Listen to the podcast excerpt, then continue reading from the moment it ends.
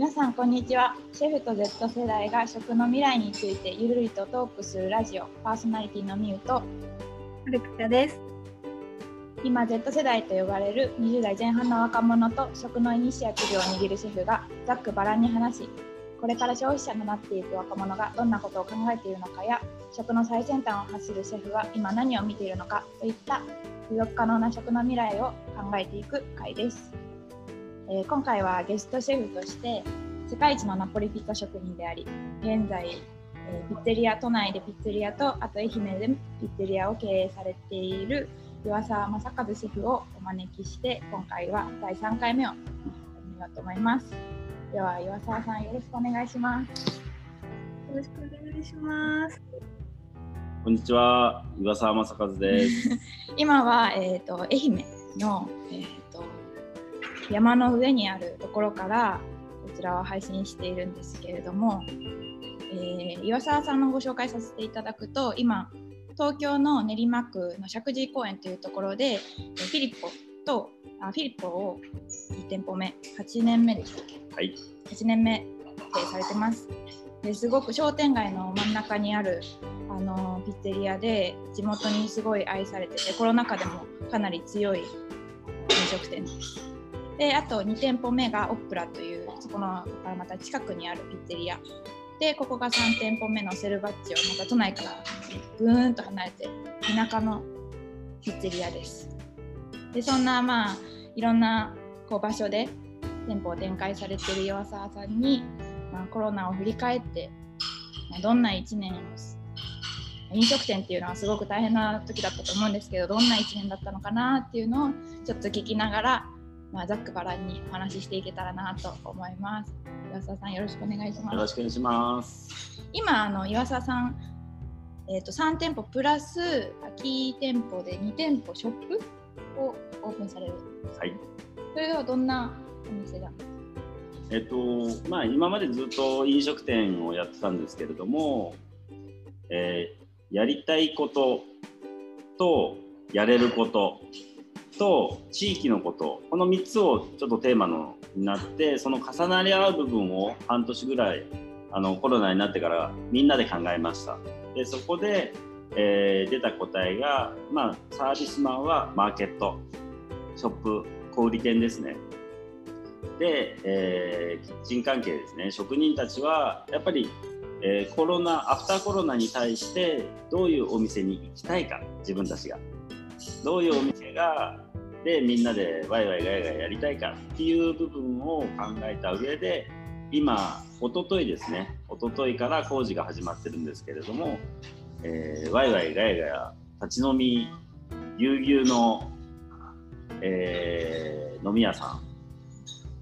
ん。でその上に、えー意外とプライベート空間がないあの東京のエリアなので、まあ、一組限定でちょっとあのラグジュアリー感のある、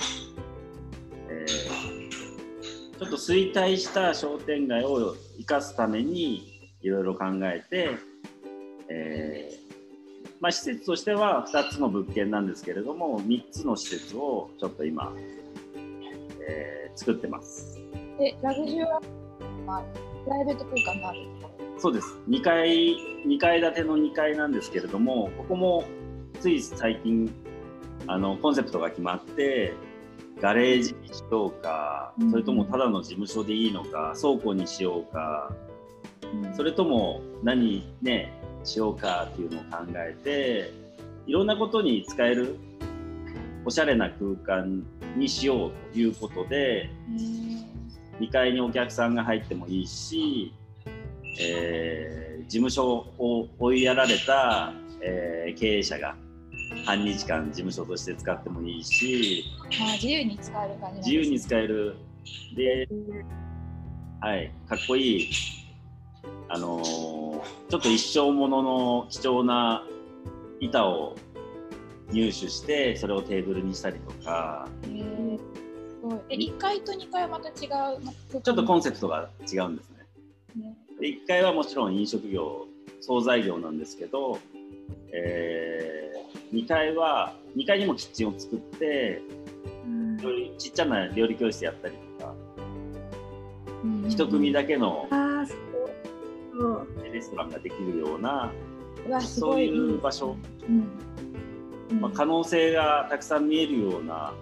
施設を今作ってます。うんなんか普通にレストランやってたりとか、シェフやってるだけではもう出てこないような発想そうですね込まれてますね。コロナのおかげです。コロナのおかげでやっぱりコロナが始まっていろいろ考えるようになってそうですね。新しい発想というか方向転換。まあ、全世界の人たちがこのままじゃダメだっていうことをたくさん気づかさせていただいた時期なので、まあ、それをどう生かすかが多分この後重要になってくると思うんですね。うん。なので料理人は今までの料理人じゃダメないい料理人もいればダメな料理人もいていい経営者もいればダメな経営者もいてでそれが結構はっきりしたと思うんですよね。うん。いいも悪いもはっきりしたのでじゃあそれに対してどうもう一歩を踏み出せるか。うん。それが未来に続くと僕たちは信じてるんですけれども、うんまあそういうことをあの考えましたね。うんすごいですね普通だったら普通だったらというか結構多くの飲食店はまあやっぱ休業せざるを得なかったり営業してると思うんですけど、うんその中で3店舗からさらに 5, 5店舗経営することになるっていうのはどんなエネルギーなんでそんなことができるようになったんでしょう？思いました。すごいパワフルな。ね、パワフルに見えるんですけれども実はあの自分だけ意外とはい反対反対派というかみんないろいろやっぱやりたいやってみたい挑戦したいって思ってると思うんですけれども経営者って今どっちかというと守りをみんなを守ることで精一杯。うん。正直そうなんですね。うん。で僕も今経営者としてはハラハラドキドキして。で大体グイグイ行くような会社ってトップが、ね、トップダウンで決めてよしみんなで行くぞ。っていうことがほとんどなんですけれども今回は自分はちょっと消極的でした。でみんなで悩んで判断して自分はそんなに挑戦したくないけどみんなはどうっていうことでうん。この物件空いたんだけど声かかったんだけど言ったらみんな満場一致で手を挙げるんです。ん。みんなっていうのはどんな人う。ちの従業員うん。はもちろん全員手を挙げてそれでまあ決めたんですけどそれ以外に僕の周りですね。僕の周りの、まあ、助けてもらってるような商店街の商店街の方もその未来を見てみたいみたいだしうん。同じあの経営者同士の仲間この森の国も自分が経営してるわけじゃないんですけれどもそのやったら絶対面白いよとか、うんうんうんあとはいろんなあの方々が挑戦しなってみんな。失敗,、うん。失敗してもあんたのチームならなんとかなるよ。うんうん。うん。私もフィリッポに何度かお伺いしたことがあるんですけど結構地元の人たちがたくさん来ていてもう常連さんばっかりなんですよね。で あのすごい楽しい人たちが集まるような場所でで周りからサポートされてるようなお店です。今もあの岩沢さんのちゃちゃ入れに来てますお友達地域の練馬に住んでいらっしゃる彦田もうやっちゃいなって言った張本人です サポートしてくれた そういった仲間たちがどんどん集まってるからこそ、まあ、どんどんこんなコロナの状況でも挑戦できるのかなっていうふうに思います。うんこの前ちょっとお話聞いてた時に、はいあの結構コロナ禍でもあのコストをかけてやってることも結構多くてっていうのは例えば医療従事者へのサポートお弁当を作ったりとかあとんですかね。まあそういったそのサポートをたくさんやっててそれでも原価はかかるんですよ。でその原価って結構飲食が売り上げが減ってる時に大変じゃないですかっていうふうに聞いたんですよね。そしたら、まあ、それは固定費だっていうふうにあのお答えしてくれてああなるほどなって思って。それは絶対かかるものだからそういうふうに考えてた。あの生産者さんの B あのこう下の部分とかそういったところに対するお支払いも全部固定費だっていうふうに言っていてこれはすごい面白い考えなんじゃないかなって思いますね。うんそうですねななんか減らそうとか思っちゃいそうななと思って自分がもし経営者だったらできるだけコストで使って考えちゃいそうだなっていうところがやっぱりすごいもうあれですねいい経営者と悪い経営者のいい方のもう方だなっていうふうに思います。でも投資になってるかもしれないですよね、それがい。や投資ですよもう完全に、うんうんうんうん。それが結構帰ってきて今回こうサポートしてくれる人たちが増えてっていう長期目線で言ったら全然プラス。プラスというか、えっとまあ、全くのボランティアっていうのは難しいんですけど今までやっぱお金よりも大切なものを教えてもらったんですね人のつながりっていう部分をすることで実は経営を安定させられるってことも安定させてもらってた立場なんですよね。うんで安定させてもらってて、ね、そのみんなへのその挑戦のお金もね、えー稼がせていただいてた時期もあってでじゃあ稼げなくなったり仕入れることができなくなった時にそれをただ還元すればいいじゃんっていう考えでそれを還元し続けることは難しいかもしれないんですけどちゃんと期間を決めて予算を決めて、ね、今までいただいた分を返す。ただそれだけ。うんいやなん。かあのちょっと愛媛の話もお伺いしたいん。ですけどはい人のつながりとかって愛媛ではどうですか感じられたりとかありますか何かいや最高ですよ。もう。昨日昨日も朝朝じゃない夜中1時ぐらいですかね。までワイワイガイガイやってて今日は朝5時起き。朝から梅の収穫へ。朝から梅の収穫。梅のあの畑に行ってきたんですけどやっぱり夫婦2人でやってる。で収穫時ここ2週間ぐらいの時期ってすごく大変で大変なんですけどあの、まあ、ざっくばらんに明日5時半からやるんだうんうんうん言うから、まあ夫婦2人じゃ絶対きつい。200キロぐらい中腰で全部拾わないといけないのでうん。昨日みゆちゃんとも夕方やってきたんですけど、まあ汗だくですよね。うん暑かったですね。暑かった。今梅雨なのに全然暑いおとといぐらいから。そうですよね。私あの自分であの畑借りてちょっとやってるんですけど。あそうなんだ。そうなんですよ。あの本当に練馬のそれこそ石神井公園のところにある農園を借りてるんですけど。はい。なんかそこで本当に少量のエンドウ豆とか じゃがいもとかを収穫するだけでももう汗だくで。大変本当に農家さんって大変だなと思ってすごいなと思ってもう感謝が最近すごく高まってるんですけど実際に現場見るとまた全然なんか私も勉強とかさこうあネットとかであそうなんだって思ってこう仕入れる情報と実際に自分が体験してこの汗だくを体験してからの感じる感情って全然違うからうんやらないとなって本当に理解するためには。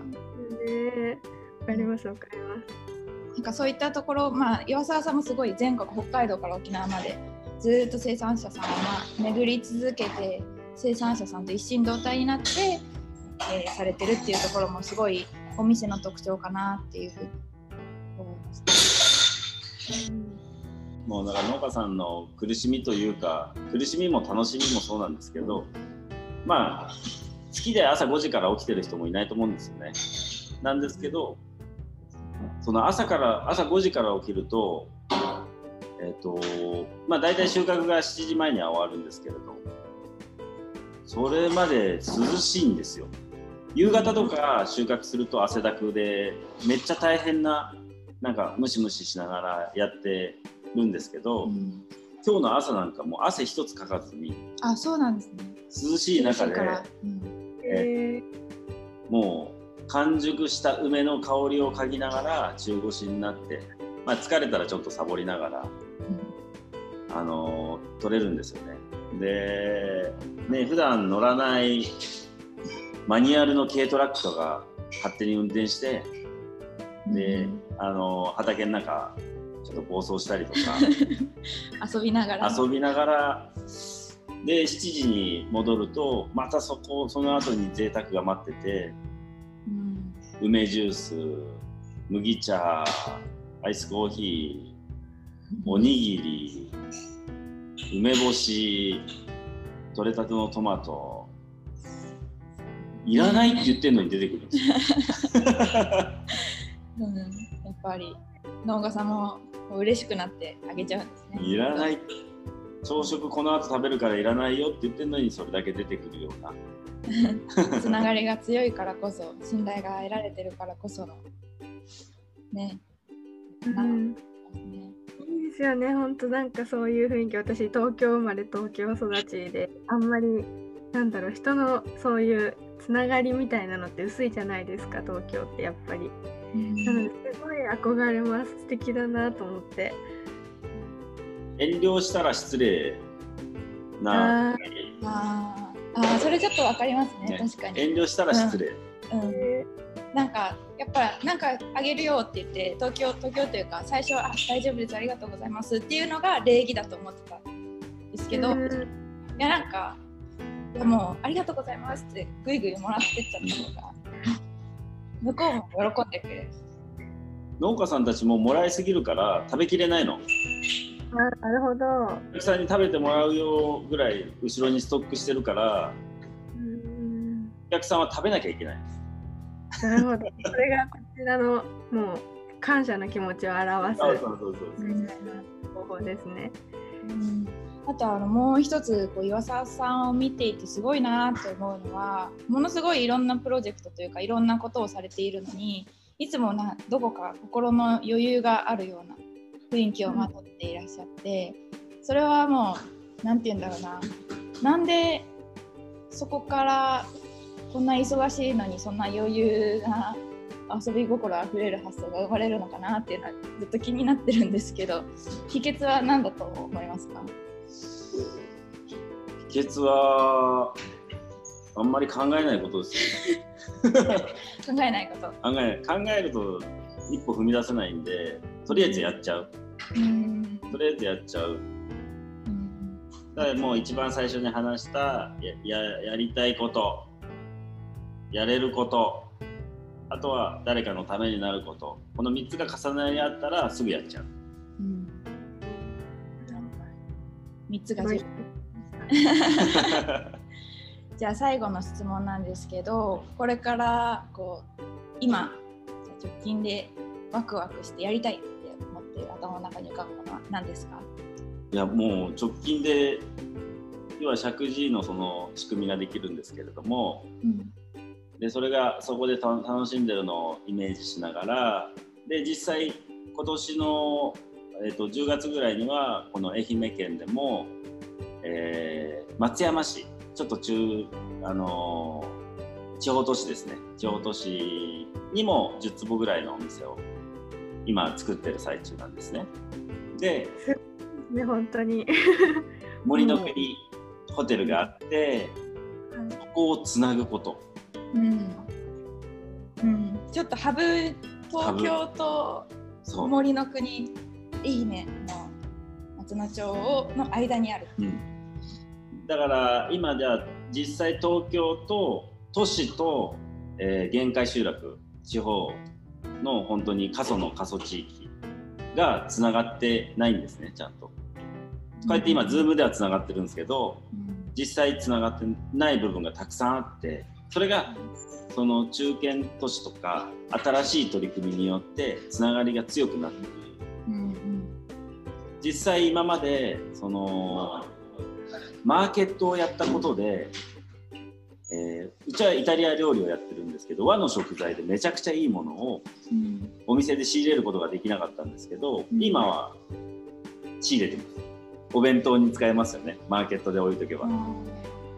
イタリアンレストランで使わなくてもマーケットで売れる。うん。なので少しずつつながりが強化されてきててでここがまたね東京でそうやって新しい施設を作ることも一つつなげる手段の一つなんですけど今度はその地方都市ですね地方都市の人の集まる場所に、